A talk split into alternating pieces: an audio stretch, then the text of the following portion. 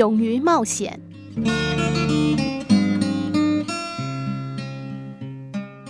有一天，龙虾与寄居蟹在深海当中相遇。寄居蟹看见龙虾正在把自己的硬壳脱掉，只露出娇嫩的身躯。寄居蟹非常紧张地说：“龙虾，你怎么可以把唯一保护自己身躯的硬壳也放弃呢？难道你不怕有大鱼一口把你吃掉吗？以你现在的状况来看，连急流都会把你冲到岩石的缝里去，到时候你不死才怪呢。”龙虾气定神闲地回答：“谢谢你的关心，但你不了解，我们龙虾每次成长就必须先脱掉旧壳，才能生长出更坚固的外壳。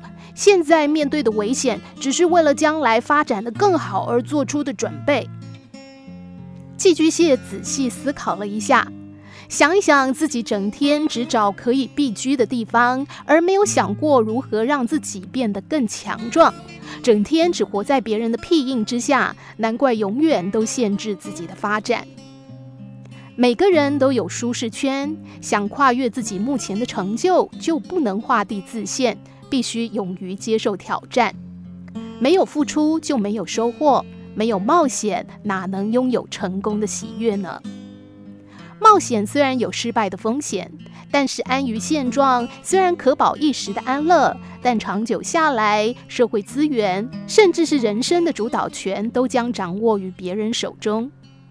对于那些冒险失败的人，也不要嘲笑他们，因为他们勇于选择把命运掌握在自己手中，而不愿意等待那些冒险成功后的人回过头来掌握他们的人生。就如同故事中的龙虾，为了成长，它们冒险把硬壳脱掉，等待新的壳产生。